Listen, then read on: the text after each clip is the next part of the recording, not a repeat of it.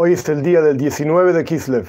El 19 de Kislev es un día extremadamente importante en el pueblo judío, en la historia del pueblo judío. Es el día en que el Alter Rebbe, el fundador del movimiento Jabal, Rabbi Shneur Zaman de Liadi, fue liberado de la prisión en la Rusia zarista, año 1798. Ahora bien, ¿por qué fue puesto en prisión? ¿Cómo es esta cuestión de que un rabino está en prisión? La razón, digamos, exterior por la cual fue puesto en prisión es porque el imperio ruso dijo que se rebeló el Alter Rebbe y rebelaba a sus Hasidim, a sus seguidores, contra el imperio ruso porque apoyaba el imperio otomano. El imperio otomano tenía el control de la tierra de Israel en aquella época y el Alter Rebbe juntaba dinero para enviar a los Hasidim que vivían en la tierra de Israel. Por supuesto que no juntaba dinero para el imperio otomano, que estaba en guerra con el imperio ruso sino que juntaba dinero para los Hasidim que vivían en la tierra de Israel. Esto lo utilizaron en contra del Alter Rebbe para decir que se había rebelado contra el imperio ruso. Esta es la cáscara, por así de la cuestión. Pero el núcleo de la razón por la cual lo pusieron en prisión es porque el Alter Rebbe difundía y enseñaba las enseñanzas del Hasidismo. Hasidut, o como decimos los Hasidim, Hasides.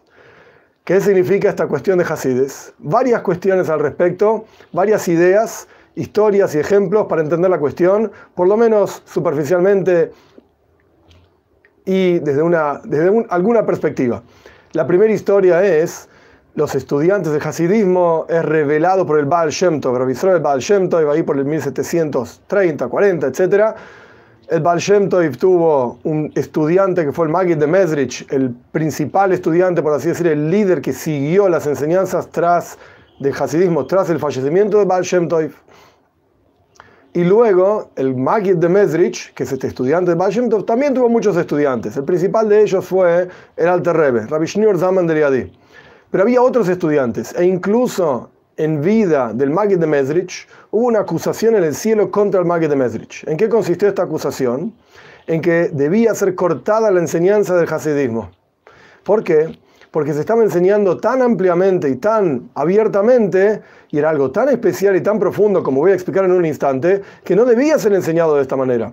Por generaciones y generaciones, lo que se llama Pnimius Atoira, lo más profundo de la Torá, lo más interior e interno de la Torá, estaba oculto. Como dice el versículo, la leche y la miel tienen que estar bajo la lengua. Es decir, no tiene que ser revelado lo más profundo e interior de la Torá. Y así se estudió por generaciones y generaciones llegó el hasidismo y reveló, sacó a la luz esta cuestión de Pnimio Sotoira, lo más profundo de la Torah, comenzando con el Arizal, un cabalista muy grande, de 1550 en Sfaz. Él indicó que era una mitzvah en estas épocas revelar esta cuestión de lo más profundo de la Torah. Y el hasidismo, con el Baal Tov, toma esta mitzvah, por así decir, y ampliamente revela las enseñanzas de lo más profundo de la Torah. Y había una discusión entre los estudiantes del Maggid de Mesrich, si realmente había que seguir con estas enseñanzas o no. Y una vez estaban en el Beis Hamedrash, en la casa de estudio, y Reb Pinchas Mikoritz, uno de los estudiantes también importantes de Maggid de Mesrich, vio una hoja con escritos hasídicos en el piso, donde la gente pasaba por encima, la pisaban, en forma desrespetuosa, faltándole el respeto a las enseñanzas hasídicas. Y con esto Repinjas Koritzer se enojó muchísimo, porque ahí estaba la prueba de que no había que difundir tanto el pensamiento hasídico. Mirá cómo termina, tirado en el piso. Este enojo, en hebreo dice Kpeida, este enojo de Repinjas Koritzer generó en el cielo una acusación contra el Magid de Mesrich, y en la práctica el Magid de Mesrich se fue a dormir siesta y no debía levantarse, debía fallecer.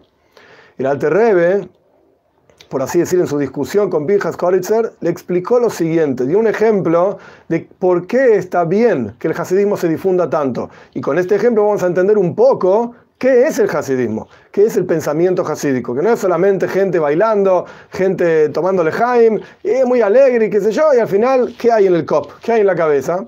El dio el siguiente ejemplo.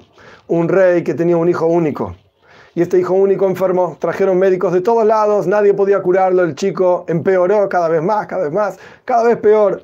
No había remedio que lo cure. Hasta que vino un médico, un anciano, que el médico le dijo al rey lo siguiente. Hay que tomar la piedra preciosa de la corona del rey. Hay que hacerla, molerla, hacerla polvo, mezclarlo con agua e intentar que una gota de esa, esa mezcla de la piedra preciosa molida, etcétera, entre en la gota del, del príncipe que estaba tan mal que ya ni bebía y puede ser que caiga un montón, hacia, un montón hacia afuera se desperdicia un montón de ese líquido. Pero si una gota va a caer, quizás va a curar al príncipe. Entonces el rey estaba en un dilema. Toda la gloria de su reino depende de la piedra preciosa de su corona. Y acá había que molerla, pero si no tiene príncipe, si no tiene hijo que va a seguir con su legado, etc., ¿para qué quiere corona? Entonces el rey dijo, tomen la piedra, muelan la piedra, la mezclaron con agua y una gota ingresó en la boca del príncipe y se curó. El rey es Dios. El príncipe es el pueblo judío. La piedra preciosa de la corona del rey es el pensamiento hasídico. La corona del rey es Toira, es la Torah. El hasidismo es la piedra preciosa de la corona del rey. Y aunque esté, por así decir, tirado en el piso, esto es lo que explicó el Altrebe, si una gota de esto, se va a desperdiciar mucho, pero si una gota de esto va a entrar ingresar en algún Yehudi, Incluso podríamos agregar, esto no lo dijo el Altreve, lo digo yo, en, algún ser humano va a ingresar una gota de Hasides y esto le va a dar hayus, le va a dar energía y vida, que este es el próximo paso que voy voy a explicar sobre qué es el hasidismo, vale la pena moler la piedra preciosa de la corona del rey para salvar al pueblo judío, para salvar a la humanidad. Esto es lo que significa Hasides. Ahora bien, ¿de qué habla Hasidut? ¿De qué habla todo el pensamiento hasídico? Una sola cosa. El pensamiento hasídico habla de elocus. Elocus significa divinidad. Una persona puede pasarse toda la vida estudiando Toira y no piensa ni un instante en Dios, que es no dice la Toira, es quien nos da en presente la Torah. Es verdad, al comienzo del día la persona dice una braja, una bendición para estudiar Torah y el resto del día se olvidó de Dios. Cumple un montón de mitzvot, pero lo hace en forma mecánica como dice en el versículo, La persona está tan acostumbrada a cumplir las mitzvot, se volvió la naturaleza de él y lo hace mecánicamente, sin hayus. Esto es hasid, sin vitalidad, energía, entusiasmo, ganas. El hasidismo vino a revelar que en cada esquina del universo uno tiene que observar la presencia, buscar la presencia de Dios en la Torah que está estudiando, en las mitzvot que está cumpliendo, con hayus, con ganas, con energía. Solamente cuando uno es consciente de que a través de cumplir una mitzvah se vincula con Dios, a través de estudiar Torah, la persona está literalmente unido a Dios, solamente a través de esto, y ni que hablar, pero esto es para otro momento, Dios mediante con más tiempo, a Dios le importa lo que yo estoy haciendo, no soy uno más en el universo, como una piedra más, un animal más, un ser humano más. No, cada cuestión que el Yehudi piensa, que el Yehudi dice, que el Yehudi hace, cada cuestión que cada ser humano piensa, dice y hace, tiene una importancia en el plan maestro de toda la creación. Y esto solamente se logra entender cuando uno es consciente de que hay un Dios en cada esquina, en cada cuestión, en cada milímetro, etc. Y ese Dios está esperando que uno actúe, etc. Esto es de lo que habla Hasides. Enfrenta al hombre frente a Dios y le dice, no, adelante, avanza. Ahí está Dios, revelalo. Esto es lo que habla el pensamiento hasídico. Hay otros ejemplos y otras ideas, pero el punto central de lo que yo estoy diciendo es, el hasidismo revela, digamos, la presencia de Dios en cada cosa, el ocus, divinidad. El hasidismo trae hayus, energía, fuerza al Yehudi, al ser humano. El hasidismo trae lichtigkeit, luz, de manera tal de iluminar el mundo que tenemos a nuestro alrededor. ¿Cuál es la diferencia entre un cuerpo muerto y un cuerpo vivo? No hay nada nuevo en el cuerpo cuando está vivo tiene los mismos órganos, los mismos miembros, es todo igual, solo que este está muerto y este está vivo. Cumplir una mitzvah sin ser consciente de la presencia de Dios es cumplir una mitzvah, pero es una mitzvah muerta. Es como un cuerpo sin alma. Cumplir una mitzvah entendiendo la importancia que esa mitzvah tiene en el plan maestro de la creación y que a Dios le importa mi mitzvah, y yo no soy un nada, sino que soy una herramienta de la revelación de la presencia de Dios en el mundo y a Él, a Dios. Le importa lo que yo hago o lo que no hago, etc. Es otro tipo de mitzvah. Es con hayus, es con ganas, es con energía. Y cuando la persona tiene luz de la Torá, revela esa luz de la Torá, como dicen nuestros sabios, al comienzo de la creación Dios creó la luz, eso fue lo primero que creó, pero no era una luz física, era una luz que lo ocultó en la Torá. Dios se ocultó por así, mismo, por así decir a sí mismo en la Torah. Cuando uno revela esta luz, que esto se hace a través del estudio de Hasidismo, entonces la vida es otra vida diferente. uno tiene una perspectiva de las cosas totalmente diferente y uno es capaz de afectar a sí mismo, a su entorno cercano e incluso al universo entero totalmente de otra, de otra forma, en forma, en forma totalmente diferente. Estas son algunas ideas por lo menos de lo que es el hasidismo, simplemente para resumir, la piedra preciosa de la corona del rey, lo más profundo de la Torá.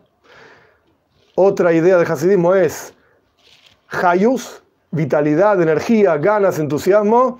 Y otra idea del hasidismo es Lichtigkeit, luminosidad. De manera tal que cada acción que la persona hace, la hace más allá incluso de lo que exige la letra de la ley. Y esto fue siempre lo que enseñó el Baal Shem Y esto es lo que se revela en forma muchísimo más profunda en Yutes Kislev, el 19 de Kislev, que es el día de hoy. E incluso, para cerrar nada más, cuando Baal Shem contó a, un, contó un pariente de él, mandó una carta diciendo que tuvo una alía Saneshome, una elevación del alma, y que en esta elevación del alma se encontró con Moshiach, y le preguntó a Moshiach, ¿cuándo vas a venir? Y Moshiach le contestó, cuando se difundan tus manantiales hacia afuera. Es decir, cuando todo el mundo estudiemos Hasides y sepamos y seamos conscientes de la presencia de Dios en cada cuestión, entonces viene Mashiach. Quiere decir que Hasides está directamente relacionado con la cuestión de Mashiach. Esto no es algo solamente de Baal incluso en el Zohar también está escrito que Rabbi Shimon dijo que escuchó y entendió que con este libro de él, con el Zohar, Vamos a salir del exilio con misericordia. Quiere decir que la revelación de lo más profundo de la Torah, que en la práctica está directamente relacionado con lo más profundo del Yehudi y con lo más profundo de Dios, esto es lo que va a hacer y acelerar la venida de Moshiach pronto en nuestros días.